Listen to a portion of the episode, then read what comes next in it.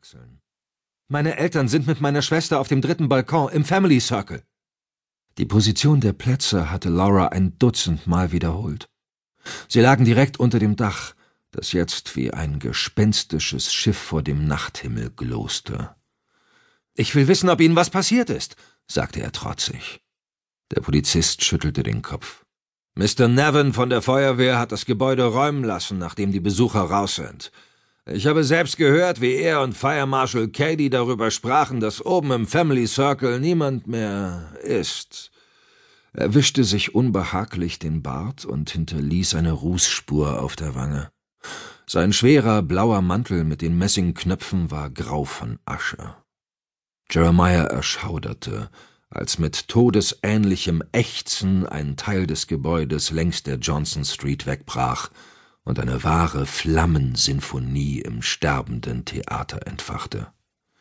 Glutatem fegte über sie hinweg. Angst flackerte in ihm auf. Jeremiah nahm alle Kraft zusammen. Er hatte bereits zum Sprung angesetzt, aber ehe er sich losreißen konnte, packte der Polizist fester zu und zog ihn fort. Drüben im Revier haben wir eine Sammelstelle für die Überlebenden eingerichtet. Da werden deine Leute sein. Komm am besten gleich mit, ich muss sowieso dorthin. Der Mann schob ihn schon weg von dem flackernden Gaslicht bei der Tür. Ich bin Officer Brandenburg. Wie heißt du? Jeremiah schluckte. Jeremiah Cotton. Der jähe Windstoß hatte ein geschwärztes Theaterplakat vor seine Füße geweht. Zwei Weisen stand in großen Buchstaben darauf. Worte wie eine böse Vorahnung.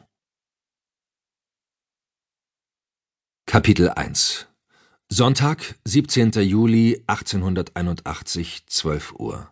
Coney Island, Brooklyn, Bundesstaat New York. Die Sonne schien. Aromen, eines verlockender als das andere, erfüllten die Luft. Auf dem Rummel von Coney Island konnte man heiße Maiskolben bekommen oder gleich Popcorn, Bratwürstchen oder Hotdogs, Eis oder Zuckerwatte, die süß nach dem Ahornsirup duftete, aus dem sie gesponnen war. Die Meeresbrise hinterließ einen Hauch von Salz auf der Zunge. Von der Aussichtsplattform des 300 Fuß hohen Iron Tower hörte Cotton Entzückensrufe, außerdem Musik und Kinderlachen von einem Pferdekarussell. Drei Blaskapellen und unzählige Drehorgelspieler wetteiferten um Gehör. Den Boden bedeckten zerrissene Wettscheine der Pferderennbahnen sowie Fahrkarten der Züge und der Raddampfer, die die Besuchermassen auf die Brooklyn vorgelagerte Halbinsel brachten. Es war fast schon zu warm, die Spitzen seiner schwarzen Haare über den Ohren und im Nacken wurden feucht. Cotton lockerte den Hemdkragen und sog die heitere Atmosphäre in sich auf. Erinnerungen an Familienausflüge stiegen in ihm auf. Die Cottons hatten ihren Hochzeitstag jedes Jahr hier gefeiert, bis zu dem Unglück im Brooklyn Theater.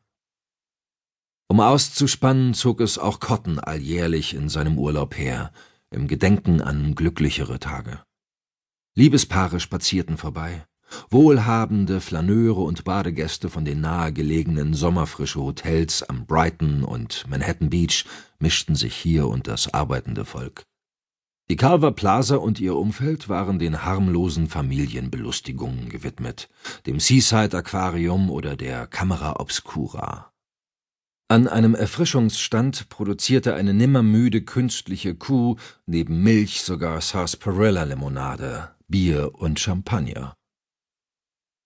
Cotton mied die Bordelle, Spielhöllen und Alkoholkaschem im anrüchigen westlichen Teil der Halbinsel. Schließlich sollte das hier Urlaub sein, aber seine Beobachtungsgabe, geschult durch den Streifendienst, machte keine Ferien. Auf dem Iron Pier am West Brighton Beach fiel ihm prompt eine blonde Schönheit auf. Sie saß auf einer der Bänke mit Blick auf die Anlegestelle der Dampfer, die in halbstündlichem Abstand neue Besucher entließen. Zwei grundverschiedene Männer begleiteten die Dame. Ein Bursche mit weichen, pockennarbigen Zügen trug einen schlecht gebürsteten Anzug und schien irgendwie deplatziert. Der andere, ein windiger Kerl in papageienroter Weste und mit Brillantine zurückgekämmtem Haar, sah sich suchend um. Dann rannte ein Kind im Matrosenanzug vorbei und jagte einen Ball. Cotton wich aus und geriet prompt ins Gedränge des zentralen Platzes, wo sich der Anlegesteg bis auf 125 Fuß verbreiterte. Totes Kind in New York! Der Zeitungsjunge wedelte mit der neuesten Ausgabe des New York Express. Engels Mörder schlägt erneut zu! Die Zeitung fand reißenden Absatz.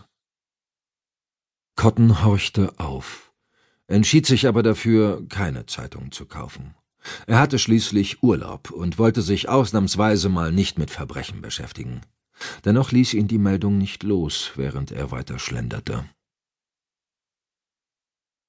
Die Engelsmorde machten die Stadt verrückt. Dabei war nur ein einziges Mädchen aus gutem Hause dem Mörder in die Finger geraten. Elizabeth Crawley, die im Juni wegen Kopfschmerzen vorzeitig von der Mandolinenstunde heimgeschickt wurde, dort aber nie angekommen war. Die übrigen drei Opfer waren samt und sonders namenlose, arme Kinder, deren ausgezehrte Haut oft nicht dunkler aussah als der weiße Baumwollstoff, in den man die Körper gehüllt hatte. Ein Pavillon nebenan zeigte technische Errungenschaften von der letzten Weltausstellung in Philadelphia. Telefone und Schreibmaschinen. Man konnte eine neuartige Gewürzsoße aus Tomaten probieren. Ketchup. Es wurde Rootbier ausgeschenkt und die Schaukelstühle von Tonet waren der Renner bei den Damen. Cotton hatte all das bereits gesehen. Er wandte sich gerade ab, als eine dunkelhaarige Frau so unbeholfen gegen seine Brust prallte, dass ihr Strohhut zu Boden rutschte. Verzeihung, Miss, sagte er und wollte sich nach ihrem Hut bücken, als er auch schon merkte, wie die junge Chinesin wegzugleiten drohte. Das zierliche Geschöpf in dem bunt bedruckten Kaliko-Kleid war federleicht, wurde aber von Sekunde zu Sekunde schwerer. Der Kopf kippte zur Seite, der Sonnenschirm landete auf dem Boden. Sie musste in der Mittagshitze einen Schwächeanfall erlitten haben.